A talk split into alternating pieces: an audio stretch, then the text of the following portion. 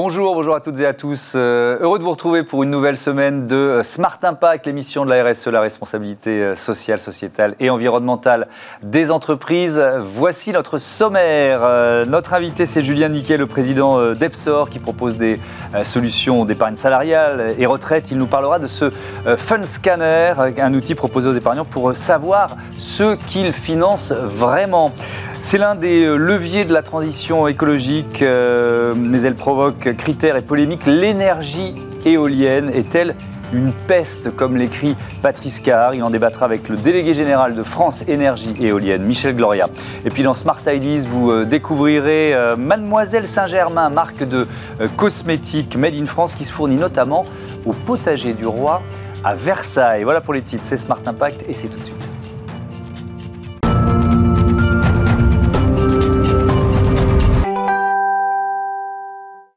Bonjour Julien Niquet, bienvenue. Vous êtes euh, le cofondateur avec euh, Benjamin euh, Pedrini d'Epsor. Vous proposez une alternative aux solutions classiques d'épargne salariale et d'épargne retraite. C'est quoi votre valeur ajoutée, votre originalité en quelque sorte? Euh, alors notre originalité, elle est autour de trois axes. Le premier, c'est euh, de conseiller les épargnants. En fait, la majorité des, épargnants qui un jour bénéficient d'épargne salariale et retraite, souvent, ne euh, sont pas très familiers du sujet. C'est même d'ailleurs l'un des rares moyens pour eux de faire des, investissements financiers, investir dans des fonds. Donc c'est souvent assez obscur pour eux. Donc l'idée, c'est vraiment de les conseiller individuellement. C'est le premier élément. Le deuxième élément, c'est sur les produits financiers, le fait d'amener ce qu'on appelle de l'architecture ouverte, c'est-à-dire que nous, on est, on est capable d'aller chercher ce qui se fait de mieux sur le marché auprès d'une société de gestion ou d'une autre, donc d'aller sélectionner euh, vraiment euh, les meilleurs fonds sur des critères qui, sont, qui nous sont propres. Et le troisième élément porte sur l'épargne responsable, le fait de faire en sorte de, permettre à chaque épargnant d'avoir plus d'impact avec son épargne, déjà de mieux comprendre ce qu'il y a à l'intérieur et, euh, d'avoir plus de transparence sur ce sujet-là. Et alors c'est évidemment sur cet élément qu'on va euh, insister euh, ensemble pendant cette interview avec ces chiffres que, que j'ai trouvés d'ailleurs sur votre site sur le nombre de fonds labellisés ISR, forte augmentation en 2020, 280 nouveaux fonds, 656 recensés au total en janvier janvier 2021. Euh, et, vous avez mené une étude sur cet investissement responsable. Qu'est-ce qu'il en ressort? Alors, il en ressort qu'il y a beaucoup d'hétérogénéité en fait derrière, euh, derrière un label ISR. On, s'est surtout concentré sur le label ISR, qui est le label qui est le plus utilisé, le plus répandu en France. On voit qu'il y a un appétit très très très très fort pour ces labels de la part des épargnants. Les gens cherchent de plus en plus à aller vers de l'épargne responsable.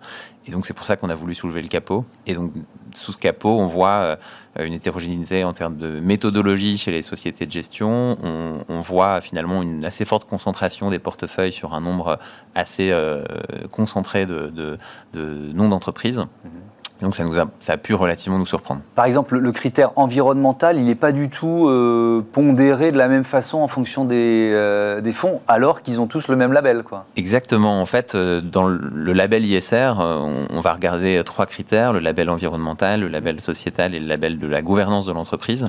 On voit que la pondération de ces, de ces trois critères est, très, de toute façon, elle est choisie par la société de gestion, donc c'est elle qui, qui évidemment pilote ça. Et on voit que la pondération du critère E, qui est souvent, la raison, souvent la raison première pour laquelle euh, la majorité des épargnants se tournent vers l'ISR, finalement, n'est pas forcément le, critère le plus présent et, le plus marqué. Mmh. Euh, notre épargne, c'est un levier d'impact. Euh, positif ou négatif. C'est aussi ça le message que vous faites Exactement, c'est le message qu'on veut faire passer aux épargnants. C'est-à-dire qu'au moment où on achète, euh, enfin, on souscrit à un fonds, finalement, on achète des parts de fonds et on achète des parts d'entreprise, des titres d'entreprise. Donc, on choisit de, de, soutenir une entreprise et d'investir dans celle-ci. Donc, mm. euh, pour nous, c'est un acte de consommation en tant que tel. Et en fait, on veut sensibiliser les épargnants. Enfin, on veut à la fois les sensibiliser, et beaucoup nous le demandent de toute façon, sur ce sur quoi ils investissent réellement. C'est-à-dire comprendre quand ils achètent un fonds plutôt qu'un autre, qu'est-ce qu'ils achètent réellement derrière? Oui, mais ils veulent aussi de la performance financière. Est-ce que ces fonds ISR, ils sont performants? Ces fonds ISR, alors c'est là où euh, c'est un, un, effort de pédagogie aussi de notre part, c'est-à-dire mmh. qu'on explique à l'épargnant qu'il euh, n'y a pas forcément de, différence, que c'est pas orthogonal de se dire euh, soit je vais aller chercher la responsabilité d'une entreprise ou de la performance. Les deux se réconcilient assez bien. Mmh. Dans ce qu'on voit sur les dernières années, globalement, toutes les études montrent que les fonds ISR sont pas moins performants, le sont presque parfois même un peu plus, notamment en 2020 où, où ça peut s'expliquer pour différentes raisons, on pourrait y revenir. Donc, ils cherchent de la performance, mais aussi ce critère-là. Nous, on demande à chacun de nos épargnants, euh, c'est très bête, mais en fait, c'est quoi la thématique d'investissement qu'ils souhaitent euh, mhm. euh, aller chercher? Soit ils cherchent absolument de la performance et donc il n'a pas de thématique à mettre en avant, soit ils cherchent une thématique sociale et environnementale, une thématique PME, une thématique technologie. Et donc, en fonction de cette thématique-là aussi, on va être capable de, l'orienter vers ces supports-là. Donc, mhm. si le fait est que la majorité des gens demandent de la thématique sociale et environnementale, et donc l'idée, c'est aussi de leur permettre d'aller un cran plus loin pour ces gens-là. Et on, on va parler de ce fund scanner qui, euh, qui, est un outil de transparence et qui permet justement de, euh, aux épargnants de, savoir euh, où ils mettent leur, argent. Mais d'abord, toujours sur cette étude, vous avez travaillé sur combien de, de, fonds et avec quelle méthodologie? Parce que c'est important aussi. Alors maintenant, on est, on est même à 600 fonds et notre méthodologie, on a voulu avoir une méthodologie la plus objective possible pour pouvoir classer des fonds parfois très euh, parfois assez différents, puisque si on investit sur des actions euh, de grande capitalisation ou sur des actions euh, de petite capitalisation française ou européenne, enfin voilà, on n'est pas forcément en train de regarder des, des mêmes tailles d'entreprise et mêmes typologies. Donc on s'est intéressé aux méthodologies des sociétés de gestion en termes de transparence de l'information, en termes de transparence de la méthodologie, en termes de niveau de critères pour pouvoir être éligible ou pas à un critère, enfin sur l'environnement, sur le social, sur le sociétal, etc. Et donc on et on a aussi regardé les critères de performance. Mais vous les notez Exactement. Et donc, euh, comment ils réagissent? Parce que, alors, vous, vous, avez mis en avant ceux qui, ceux, qui performent, quoi, ceux, qui remplissent les critères. Tout à donc, fait. ceux dont on ne parle pas, c'est ceux qui pourraient se plaindre, c'est ça? Exactement. En fait, notre souhait, c'est euh, un débat euh, assez important. Il y a, il y a, il y a, il y a eu un rapport de l'inspection générale des finances très récemment sur le label ISR qui, est, qui pour le coup, rejoignait complètement. Alors, il est sorti juste après le, juste après le nôtre, mais, mais qui rejoignait complètement notre message, qui est que finalement, il y a, il y a une forme un peu de tromperie parfois sur ce label ISR, puisqu'on a l'impression qu'on investit dans des éoliennes euh, et, des pâquerettes. Je sais que c'est un débat. On va en parler dans un instant des éoliennes. Mais, euh, mais on a, peut avoir l'impression d'investir dans des pâquerettes, alors qu'en réalité, on investit essentiellement, souvent, dans des entreprises du CAC 40. Euh, Air Liquide, Total font partie des sociétés les plus présentes dans les labels ISR. Donc on investit plutôt dans une transition énergétique. Et donc, euh, il y avait un, souhait pour nous de plutôt euh, montrer euh, ce qui était dans le haut du panier, en tout cas les, sociétés de gestion qui jouent le plus le jeu sur ces sujets de transition énergétique, sur ces sujets de, de meilleure méthodologie possible. Et c'est important pour plutôt essayer de rentrer dans un cercle vertueux. C'est bien d'avoir un maximum de gens qui cherchent à aller sur l'ISR. Mmh. L'objectif, c'est aussi de, de, pointer du doigt les meilleurs acteurs pour, pour faire en sorte de tirer tout le monde vers le haut. Et, bon, et quand on a préparé l'émission, vous étiez à plus de 300 fonds euh, passés au crible et de, vous venez de nous dire que c'était maintenant euh, beaucoup plus que ça. Vous êtes arrivé quasiment à, 600. Alors ce, euh, ce fund scanner, de quoi s'agit-il? Cet outil de transparence que vous proposez aux épargnants?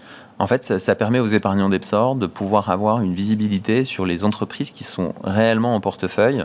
Euh, en fait, aujourd'hui, c'est des informations qui peuvent être accessibles, euh, mais qui sont assez éloignées et, un peu euh, difficiles d'accès pour un, pour un épargnant. Il faut aller s'éplucher des rapports de gestion, de société de gestion. Mmh. Très honnêtement, on voit de toute façon qui clique sur ces, sur ces, sur ces rapports sur nos utilisateurs. Moins d'un pour cent des utilisateurs vont regarder ce type d'informations-là. Donc l'objectif, c'est vraiment de remonter cette information-là de façon, la façon la plus, euh, la plus facile possible pour que l'épargnant ait conscience de ce sur quoi il investit. Et en fait, derrière, l'objectif, c'est aussi de permettre à l'épargnant de modifier ses choix d'épargne en fonction de ça. Euh, Donc, c'est quoi? C'est une plateforme, une appli C'est quoi le Exactement. En fait, c'est sur notre euh, sur l'application qui est à destination des épargnants. Euh, ils ont accès en fait à l'information euh, directement dans leur interface pour leur permettre de voir plus en détail ce qui est dans le portefeuille dans lequel dans lequel ils ont investi. Mais ça veut dire que vous le faites euh, évoluer aussi euh, en fonction de l'évolution des, des, fonds C'est-à-dire que la note que vous donnez, elle n'est pas euh, dans le marbre pour 10 ans quoi. Comment, comment ça se passe? Alors il y a deux, deux sujets différents. Il y a l'outil qu'on met à disposition des épargnants qui mmh. lui évolue très régulièrement. Et puis ensuite il y a l'étude qu'on a pu faire sur l'ensemble des fonds et qu'on a, qu'on a publié. Cette étude-là, on ne on peut pas... vous n'allez pas la faire toutes les six mois On va la faire toutes les semaines. Mmh. On a plutôt vocation à la mettre à, jour au moins annuellement, si possible, tous les semestres, pour pouvoir justement nous euh, nous, nous, forcer aussi, euh, si on voit des nouvelles tendances très intéressantes chez un, chez un nouvel acteur, bah, en fait, ça nous permet aussi d'aller prendre contact avec lui pour potentiellement le référencer chez EPSA. Merci beaucoup, merci euh, Julien Niquet. Je signale que vous avez, euh, vous venez de, clôturer une levée de fonds, c'est ça? Exactement, on a clôturé il y a quelques, quelques semaines une levée de fonds de, 20 millions d'euros, donc qui nous, nous permet de, continuer à accélérer notre croissance euh, sur ce marché passionnant de, l'épargne des salariés, l'épargne salariale et retraite en particulier. Eh ben, super, merci beaucoup, merci encore. on passe à notre débat sur les éoliennes.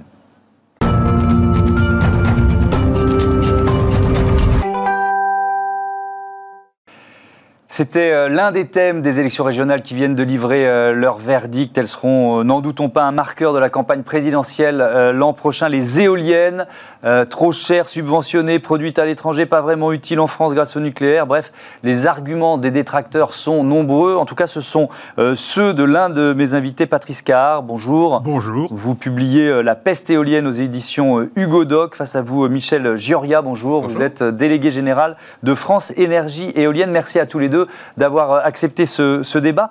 Le mot est très fort. Pourquoi vous parlez d'une peste? Je voudrais d'abord dire que je suis un auteur indépendant. Hein, je n'ai aucune allégeance politique, je ne roule pour personne et je ne suis payé par personne. Et mon unique préoccupation, c'est l'intérêt de, notre pays.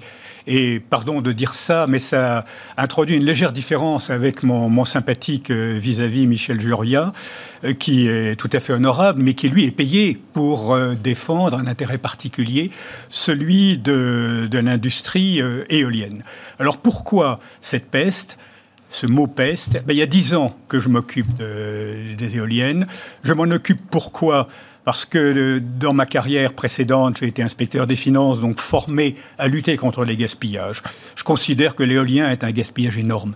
Et donc, maintenant retraité, il est normal que, je m'intéresse à lui. Et puis, une deuxième raison, c'est que je suis un homme de la campagne, en grande partie, et je vois je vois ce qui se passe hein, de, manière croissante. Comme vous le savez, la programmation officielle, dite PPE, prévoit que la capacité éolienne installée en France doit être multipliée par 2,6 en 10 ans. Mhm. Alors j'ai fait un calcul. Je suppose qu'une éolienne euh, est optiquement nuisible de manière gênante dans un rayon de 6 km, ce qui est très raisonnable mhm. parce que les éoliennes actuelles celle qu'on implante maintenant, c'est couramment 180 mètres. On a des projets de 240 mètres. Mhm. Donc on essaye de rattraper la tour Eiffel qui est à 300 mètres. Bon, j'ai admis 6 km. Je fais un calcul et je m'aperçois qu'en 2028, c'est-à-dire demain, dans toute la France rurale, on verra des éoliennes. On ne pourra plus sortir de chez soi sans en voir une. Bien compris. Il y a là deux arguments, l'argument du gaspillage et l'argument de la nuisance euh, visuelle, de la transformation même de, euh, de nos paysages, des paysages français. Qu'est-ce que vous répondez D'abord sur le gaspillage? Alors, euh, tout d'abord, toute, toute, politique de transition énergétique et tout développement d'une filière, hein, qu'elle soit renouvelable, non renouvelable, à mm. partir du moment où on produit l'énergie, historiquement en France et dans l'ensemble des pays développés au monde, a été accompagné par l'État, hein, que ce soit le nucléaire, que ce soit encore aujourd'hui les énergies fossiles. Hein, encore aujourd'hui, les énergies fossiles sont euh, subventionnées par, euh, par plusieurs États, dont encore, euh, dont encore la France. Donc ça, c'est une donnée de travail de fond de, de, la transition énergétique et de la politique énergétique d'un pays. Ça, c'est un premier élément.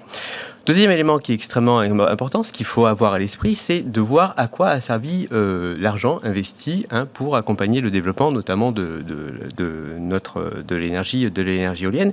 Et aujourd'hui, cet, argent, il a conduit à plusieurs choses. Premièrement, on a une, un gain d'efficacité, donc une amélioration des coûts de production. Hein. Mmh. On est parti d'un peu plus de 100 euros du kilowattheure, euh, du mégawattheure, excusez-moi, il y a une dizaine d'années. Et aujourd'hui, les appels d'offres, euh, les prix des appels d'offres que l'on a aujourd'hui sont pour l'éolien terrestre autour de 60 euros du mégawattheure mmh. et de 44 euros le, dernier hein, sur l'éolien, l'éolien terrestre euh, en mer. Pour, pour, euh, à titre de comparaison, hein, il faut avoir à l'esprit qu'aujourd'hui, le nucléaire amorti, donc le parc que l'on a amorti, est à peu près à 60 euros du mégawattheure. Donc on, on, on sent que l'argent investi pour accompagner la transition énergétique et notamment le développement de l'énergie éolienne a permis de gagner en efficacité et d'avoir des équipements. Ça, c'est votre réponse Ça, dire, premier sur, élément. sur l'aspect gaspillage, euh, sur l'aspect environnemental, sur l'aspect euh, paysage. Sur l'aspect paysage. Voilà. Moi, je ne vais pas vous dire qu'une éolienne, ça se voit pas. Effectivement, une éolienne, ça, ça se voit et c'est un élément c'est un fait. Ce qu'il faut avoir à l'esprit, c'est qu'à partir du moment où on a une transformation aussi importante à faire, hein, je vous rappelle que l'objectif, c'est de passer de 9 tonnes de CO2 par Français hmm. par an à 2 tonnes de CO2 dans 25 ans. C'est ça la transition énergétique. Et ça veut dire qu'il faut effacer les 70% d'énergie fossile qui restent dans notre consommation d'énergie. Il faut effacer ces 70% en 25 ans. Hmm. Et pour ça, on a deux atouts qui sont les énergies décarbonées, à la fois le nucléaire hmm. et les énergies renouvelables. Et donc du coup, il faut accompagner cette transformation-là. Hmm. Et effectivement, les éoliennes font partie de ce paysage de l'après-pétrole. Patrice Carr, est-ce que vous pensez que c'est vraiment utile de déployer des éoliennes en France, justement parce qu'on a l'énergie nucléaire? Alors, euh, je, pense qu'il ne faut pas développer l'énergie euh, éolienne. Et je voudrais répondre sur les deux points. D'abord, sur les coûts. Euh, le, coût de référence, c'est le coût du nucléaire actuel, celui qui est installé, celui qui produit. Hmm. Et ce qui est intéressant, c'est que faut-il dépenser pour maintenir une production ou pour en créer une? Chiffre officiel pour le nucléaire ancien, le coût marginal, y compris les dépenses d'amélioration, c'est-à-dire de grand carénage, 33 euros le mégawattheure. Un mégawattheure, ça fait 1000 kilowattheures. Seulement 33 euros, pas 60, hein, mais seulement 33. Alors maintenant, je compare à l'éolien terrestre. Dans les meilleurs cas, c'est-à-dire dans les meilleurs appels d'offres, on trouve, comme l'a dit mon vis-à-vis, 60 euros le mégawattheure. Ça fait déjà une sacrée différence avec les 33. Mais la comparaison n'est pas suffisante parce que euh, pour le, nucléaire, les, réseaux, les lignes à haute tension, ça existe, elles sont en place. Et puis, il n'y a pas besoin d'activités euh, complémentaires, d'activités de, secours. Pour l'éolien terrestre, le réseau est entièrement à créer. Il faut couvrir la France d'un réseau à, haute, tension ou à moyenne tension. Ça coûte très cher et psychologiquement aussi. Et puis, euh, l'éolien est intermittent, et c'est son grave défaut. Euh, une éolienne en France, une éolienne terrestre, ne fonctionne en, moyenne dans l'année qu'à 25% de sa capacité. Bon, comme il faut une alimentation régulière des consommateurs comme vous et moi, mhm. bah, on est obligé d'aller chercher un, très gros complément ailleurs. Et dans la technique actuelle, bah, le complément, c'est le gaz. Et le gaz, il a trois défauts. Il est polluant, il n'est pas renouvelable et puis il est de plus en plus russe. Voilà le, voilà le gros défaut. Qu'est-ce que vous répondez à ça? Il reste trois minutes, hein, le temps file vite. Oui, effectivement, ça vite. Deux, choses. La première, opposer nucléaire et énergie renouvelable, c'est pendant ce temps-là faire le jeu des énergies fossiles. Ça, c'est vraiment quelque chose qui est extrêmement important. On a des atouts en France, un parc nucléaire qui existe, qu'on peut prolonger jusqu'à jusqu'à 40 ans. On a un savoir-faire en matière d'énergie renouvelable, notamment de solaire et d'éolien, il faut mettre le paquet pour décarboner, aller chercher les 70% euh, d'énergie euh, d'énergie fossile qui reste. Donc ça, c'est un premier, un premier élément. Un deuxième élément qui, euh, qui, est important, sur les questions de, dynamique. Hein. L'ensemble des, scénarios aujourd'hui que l'on a à notre disposition, notamment les scénarios nationaux et internationaux, nous disent on ne fait pas la transition, on ne passe pas de 9 tonnes de CO2 par an à 2 tonnes en 25 ans sans énergies renouvelables. On ne peut pas. Et donc, du coup, la vraie question, c'est est-ce qu'on veut la faire ou pas, y compris en divisant par deux la consommation d'énergie. Hein. En divisant par deux la consommation d'énergie, en construisant 14 EPR en plus d'ici 25 ans, ce qui est la capacité maximum de l'industrie nucléaire française, on ne passe pas à côté d'un usage important des énergies renouvelables. Ça, c'est vraiment essentiel. Et donc, le vrai sujet, c'est est-ce qu'on veut la faire ou pas la transition Et si on veut ne pas faire, pas faire la transition, comment on traite la question du changement climatique avec des conséquences très lourdes pour les générations actuelles et à venir. Mais comment on fait aussi accepter, parce qu'on voit que les, projets d'éoliennes, euh, voilà, ils suscitent de, de nombreuses polémiques locales, hein, on n'est pas seulement au niveau national. C'est une très, très bonne question. Moi, je pense qu'il faut avoir un vrai courage politique. C'est-à-dire qu'à un moment donné, il faut...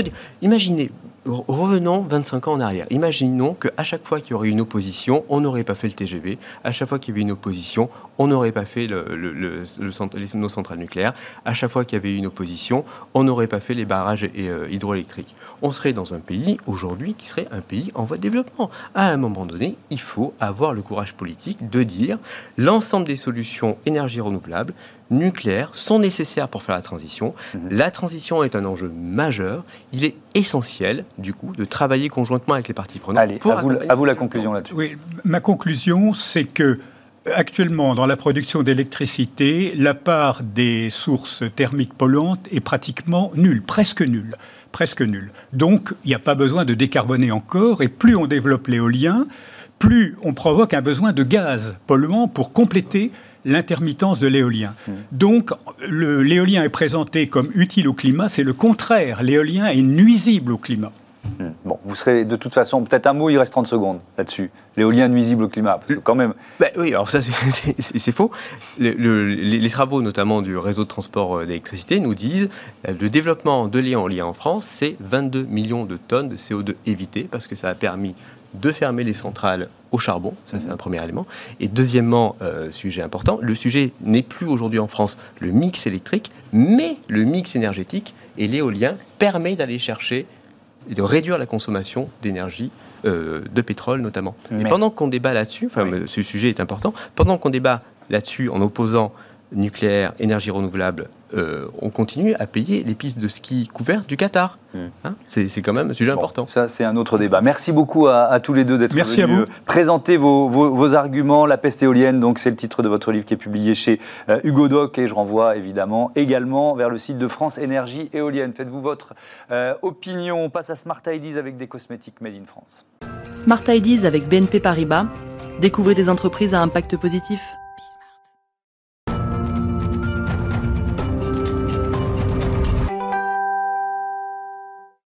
Smart Ideas, la bonne idée du jour est signée euh, Charles Craco. Bonjour. Bonjour. Bienvenue, vous êtes le fondateur de la marque de cosmétiques Mademoiselle euh, Saint-Germain. Vous êtes pharmacien de formation. Quand et, pourquoi vous avez décidé de devenir entrepreneur et de créer cette marque? Alors, tout remonte euh, en 2016. je, je, finis mes études de pharmacie et je commence à m'installer en région parisienne. Et en fait, j'habite à Versailles avec un petit studio en face du potager du roi. Mmh. Et l'idée me vient en voyant le travail des jardiniers et je me dis, mais cette structure euh, mondialement connue, euh, classée patrimoine mondial de l'UNESCO, espace naturel remarquable, mhm. comment je pourrais la valoriser d'un point de vue euh, de, la cosmétique ou de l'herboristerie? Et c'est là qu'en fait, en, en, mêlant ça à mon expérience de pharmacien, j'avais aussi des gens qui me demandaient à la pharmacie, voilà, des crèmes, est-ce qu'elles sont naturelles? Mais d'où mhm. viennent les ingrédients? Et en fait, ces deux idées convergent en moi. Et en fait, je me dis qu'on pourrait utiliser un partenariat fort avec le potager du roi de Versailles pour créer la première marque de produits cosmétiques qui que des ingrédients français parce qu'aujourd'hui, en fait, beaucoup de marques euh, euh, communiquent à propos du label Made in France, mhm. mais ça veut juste dire que c'est mélangé en France. Et quand on voit des marques de produits cosmétiques naturels avec de l'argan, du karité ou du jojoba, ça vient des quatre coins du monde. Ça vient forcément d'ailleurs. Voilà. Euh, qu'est-ce qu'il y a comme plantes d'exception qu'on peut trouver justement dans ce, dans ce potager du roi? Alors, on va trouver des plantes aromatiques comme le romarin, le thym, mais il y a aussi d'autres plantes qui sont assez amusantes à travailler. je cite le concombre blanc de Bonneuil, qui est une variété qui ne pousse que au potager du roi. C'est une variété historique qu'on a réussi à réintroduire avec euh, l'école de paysage euh, qui est au potager du roi, qui s'appelle l'UNSP, l'école nationale supérieure de paysage. Ça veut dire que vous, avez participé à l'idée de réintroduire ce, cette plante? Exactement, voilà. C'est très amusant. Dans la perspective de, l'utiliser ensuite comme matière première. Exactement. Et donc euh, je la transforme, en fait, je récolte cette plante, ce concombre, et je le transforme en un actif cosmétique pour l'intégrer dans ma gamme de produits. Ok. Et c'est quoi ces vertus? Alors, ce concombre, c'est un booster d'hydratation. Donc, euh, voilà, il est parfaitement blanc, il a une chair très épaisse et donc mhm. il est gorgé d'actifs hydratants. alors, vous ne pouvez pas, j'imagine, sourcer toutes vos matières premières au potager du roi. D'où viennent les autres? Voilà, alors très bonne question. Effectivement, mes actifs principaux des mhm. produits proviennent du potager du roi. Mais dans cette démarche et pour respecter mes valeurs éthiques et fondamentales de ne travailler qu'avec des ingrédients français, euh, je me suis rapproché d'autres producteurs français et locaux. Donc, euh, j'ai toute une carte de France de, producteurs qui me fournissent une, une huile de noix noisettes toastées, une huile de prunier de Gascogne, etc. Mhm. Et donc ça donne euh, des produits cosmétiques aux notes olfactives et, et au toucher un petit peu différent de ce qu'on a l'habitude de voir en cosmétique conventionnelle. Ça, suppose, j'imagine, pas mal de, de, recherche, de recherche et développement pour mettre au point ces, euh, euh, ces produits. comment vous travaillez sur cet aspect? Alors, Tout à fait, c'est vrai. Généralement, une marque de cosmétique naturelle va acheter auprès d'un façonnier ce qu'on appelle un squelette de formule, c'est-à-dire une formule qui est prête à être commercialisée, dans laquelle on va greffer un actif et un parfum. pour moi, pour respecter respecter donc ces, ces, valeurs éthiques, je dois toujours partir d'une page blanche. Et donc, sélectionner la quasi-totalité des ingrédients auprès de fournisseurs locaux. Et en plus de ça, je dois travailler un procédé d'extraction végétale spécifique à la plante que j'utilise au potager du roi. Donc, ce procédé d'extraction, il doit correspondre en fait au, à l'efficacité attendue dans le produit cosmétique. Mmh. Et ça prend combien de temps pour, pour sortir un nouveau produit Ça va prendre un an et demi à deux ans par produit. Mais ah oui, c'est long. C'est très long. Ça, ça, a un, impact évidemment euh, économique, mais euh, en quoi ça joue sur la qualité du produit pour vous, ce temps que vous lui consacrez? Alors, je, pars du principe que la cosmétique, c'est un petit peu comme la cuisine ou une bonne recette de cuisine. Quand vous mettez que des bons ingrédients, vous avez au final forcément une bonne recette. Et ça contribue beaucoup à remplacer des matières premières qui sont euh, généralement neutres. Hein. On utilise généralement de la glycérine ou beaucoup d'eau dans un produit cosmétique. Mmh. Et moi, j'essaie de remplacer ça par des huiles végétales qui sont très qualitatives et qui vont apporter encore d'autres choses à la peau. Donc ça donne des produits cosmétiques euh, redoutablement efficaces et très bons à la fois pour l'environnement et pour la peau. Merci, merci Charles Craco, bon vent à Mademoiselle Saint-Germain. Voilà, c'est la fin de euh, cette émission. Demain, demain c'est euh, Eva Ben Saadi qui prend le relais. Je serai sur les pentes du Mont Blanc, figurez-vous, avec euh, l'association des pupilles orphelins des sapeurs-pompiers de France, voilà, dont je suis le parrain. Va falloir euh, que je trouve un peu d'audace et aussi euh, beaucoup d'endurance. Je vous dis à la semaine prochaine. Salut. Merci, au revoir.